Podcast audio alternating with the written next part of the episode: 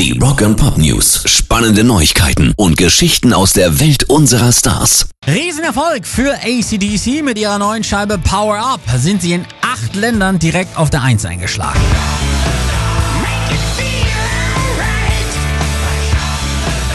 Unter anderem natürlich hier bei uns in Deutschland, außerdem in Frankreich, Belgien, Irland, Italien, Norwegen, Schweden und Großbritannien.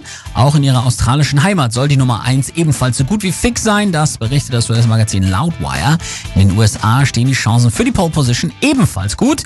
Die Jungs sagen auch direkt artig Danke. Ein ganz herzliches Dankeschön an alle, die ihre Zeit, Mühe und Kreativität investiert haben, um Power Up zur Nummer 1 zu machen. Auch ein großer Applaus für alle unsere Fans, alte und neue. Sie sind und waren immer unsere treibende Inspiration. Nächst Gitarrist Angus Young uns allen ausrichten.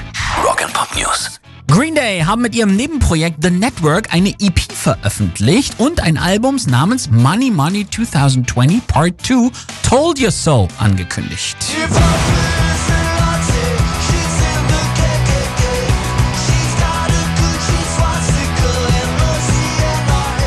Kürzlich hatte sich die maskierte Band, die sich ja konsequent nie als Green Day zu erkennen geben will, mit mysteriösen Teasern und eben diesem New Wave Song Ivanka is a Nazi zurückgemeldet. Seit Freitag gibt es auf der EP Trans Am diesen und drei weitere Songs, bevor am 4. Dezember dann ein ganzes Album erscheint. Und das ist eben der Nachfolger zum vor 17 Jahren erschienenen Money Money 2020. Und damit lösen sie ihr Versprechen mittels Albumstitel ein. Pairs Rock and Pop News.